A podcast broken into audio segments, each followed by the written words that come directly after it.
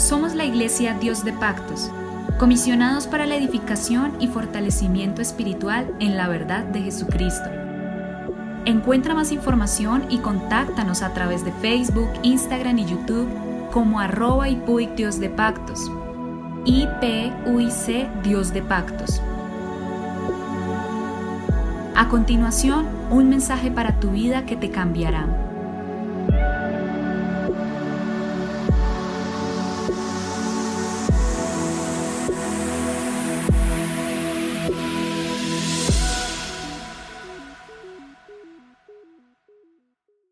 El Señor Jesucristo lo bendiga poderosamente. Voy a tratar un tema que lleva como título los estrados de ánimo en nuestra vida.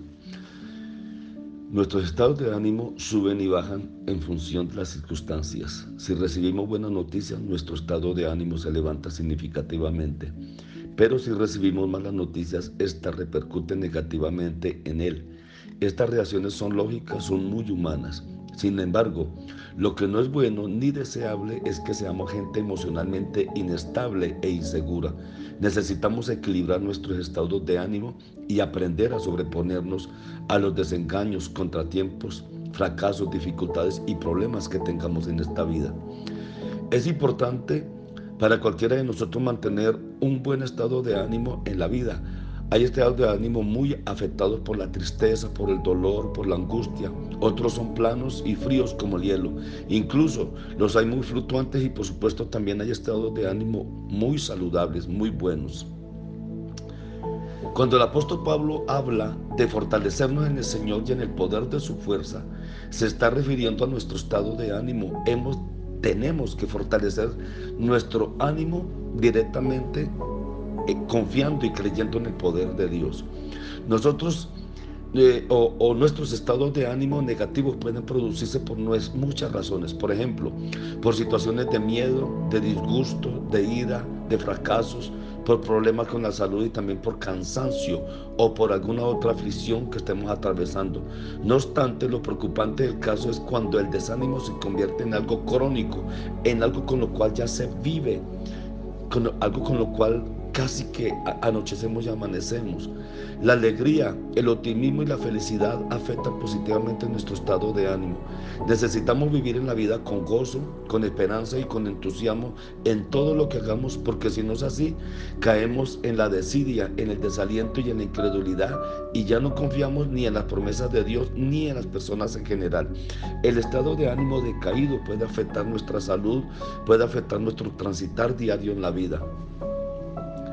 No es difícil encontrarnos con muchos cristianos, con muchas personas desilusionadas y con otros tantos desanimados e incluso algunos amargados por diferentes circunstancias.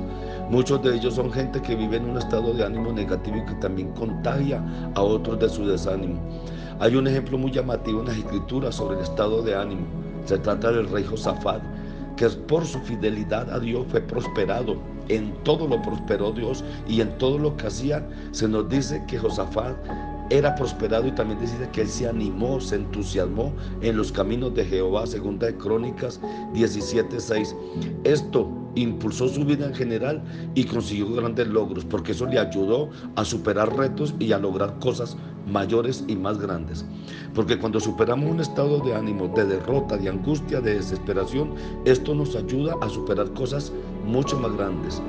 No solo se trata de mantener un buen estado de ánimo, no solamente se trata de eso que es muy necesario, sino también de sobreponernos a los golpes de la vida y a las adversidades, como lo hizo David cuando los amalecitas invadieron a Ciclac y destruyeron todo, capturando a su familia entera, entre otros. Se llevaron sus hijos, sus esposas, todo, todo lo llevaron, todo lo que tenían.